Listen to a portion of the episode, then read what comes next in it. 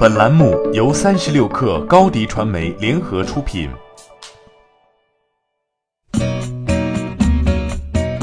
八点一刻，听互联网圈的新鲜事儿。今天是二零一八年十一月十四号，星期三。你好，我是金盛。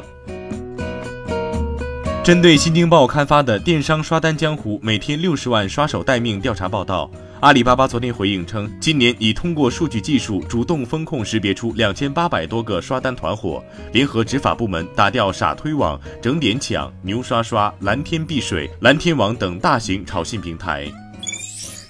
针对有媒体报道称锤子科技资金链紧张、大规模裁员，锤子科技昨晚在官方微博回应称，文章充斥大量的失实内容，对锤子科技和罗永浩极尽造谣与诽谤，严重伤害了锤子科技和罗永浩的声誉。锤子科技并未出现不够员工开支的问题。文中提到的大规模裁员实为根据现有的产品线对各地的技术人员进行整合。锤子科技已发去律师函。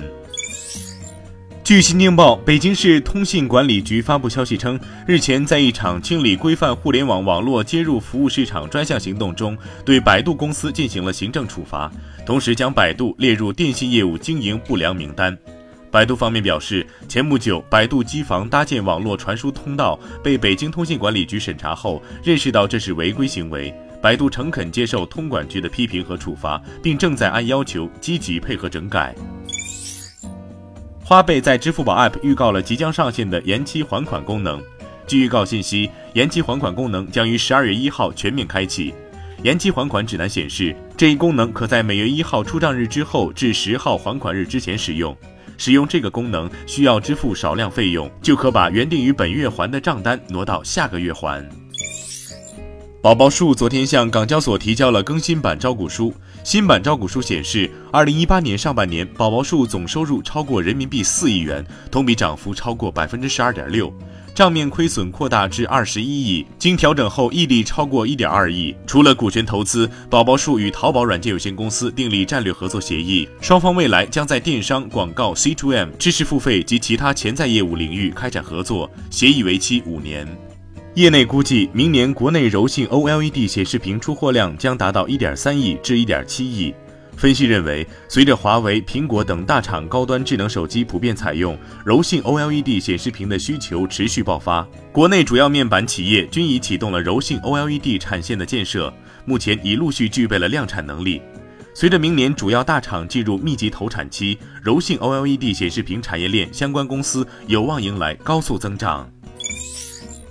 近日，大众汽车对外展示了车联网 CarNet 的新进展，加深了与苹果的合作。iOS 用户可以使用 Siri 来解锁和锁定大众汽车，进行查看汽车中的剩余燃料或电量，开启警报等操作。此外，用户还可以通过 Siri 远程操控汽车充电，查看汽车位置，设置地理围栏，调节车内温度和进行除霜。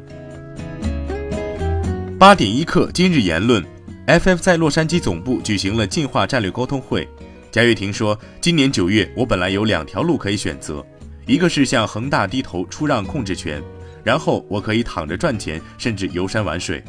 另外一个就是抗争到底。我们最终做出了一个大家都觉得艰难的决定，那就是选择不接受恒大觊觎 FF 控制权的条件，导致了牺牲了大家的短期利益。”